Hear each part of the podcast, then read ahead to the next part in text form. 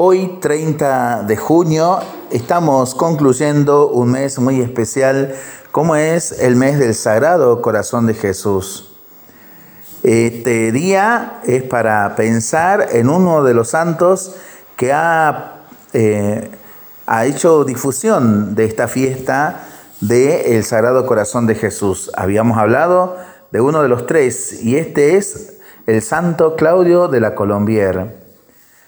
Según el martirologio romano, en Paraílemonial de Borgoña, en Francia, San Claudio de la Colombier, presbítero de la Compañía de Jesús, que siendo hombre entregado a la oración con sus consejos, dirigió a muchos en su esfuerzo por amar a Dios. La murió en el año 1682. La fecha de canonización es el 31 de mayo de 1992 por el Papa Juan Pablo II. Un artista contemporáneo de Claudio nos ha dejado un retrato pintado cuando éste tenía entre 35 y 41 años. Rostro alargado, ojos pequeños pero brillantes y de mirada penetrante, frente amplia, boca bien proporcionada y mentón un tanto afilado. Se dice que cuando Claudio entró en la compañía de Jesús era más bien robusto, de carácter muy alegre, de elevados ideales, prudente y agradable. La vida religiosa no hizo sino desarrollar sus dones naturales. Su inteligencia innata se acostumbró a los juicios agudos y certeros. Claudio amaba las bellas artes y sostuvo una correspondencia con Oliverio Patru, miembro de la Academia Francesa, quien alababa mucho sus escritos.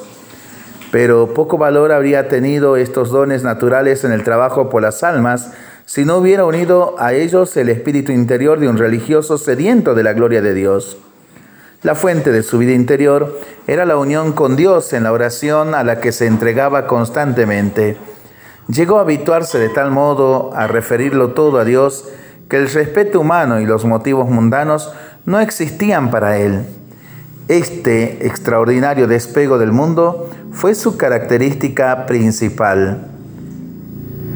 Dos meses después de que fuera hecha su profesión, en febrero de 1675, Claudio fue nombrado superior del colegio de Paray Lemoñal. Por una parte era un honor excepcional confiar a un joven profesor el gobierno de la casa, pero por otra parte la pequeña comunidad de Paray, que solo tenía cuatro o cinco padres, era insignificante para las grandes dotes de Claudio. En realidad se trataba de un designio de Dios para ponerle en contacto con un alma que necesitaba de su ayuda, Margarita María Lacoc.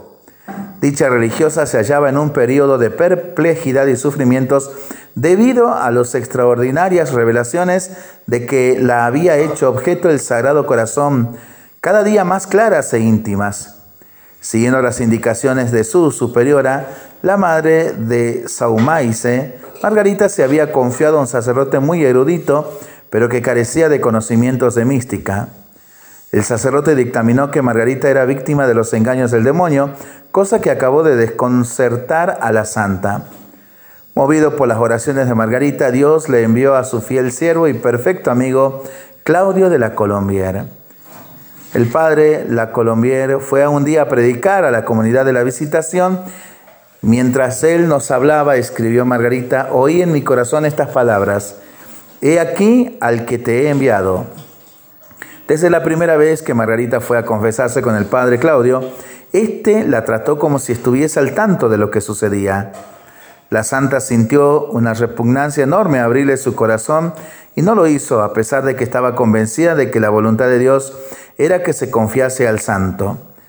En la siguiente confesión, el padre Claudio le dijo que estaba muy contento de ser para ella una ocasión de vencerse y enseguida, dice Margarita, sin hacerme el menor daño, puso al descubierto cuánto de bueno y malo había en mi corazón, me consoló mucho y me exhortó a no tener miedo a los caminos del Señor, con tal de que permaneciese obediente a mis superiores, reiterándome a entregarme totalmente a Dios para que Él me tratase como quisiera. El Padre me enseñó a apreciar los dones de Dios y a recibir sus comunicaciones con fe y humildad. Este fue el gran servicio del Padre la colombiera Margarita María. Por otra parte, el santo trabajó incansablemente en la propagación de la devoción al Sagrado Corazón, pues veía en ella el mejor antídoto contra el jansenismo. Maravillosa historia de uno de los grandes impulsores de esta devoción al Sagrado Corazón de Jesús para seguir rezándolo y pensándolo en familia y entre amigos, ¿no?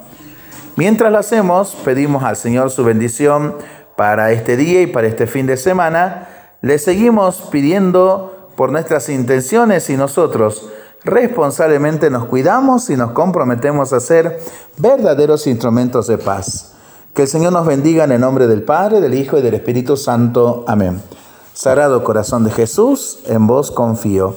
Dulce corazón de María, sé la salvación del alma mía. Que tengamos todos un excelente fin de semana.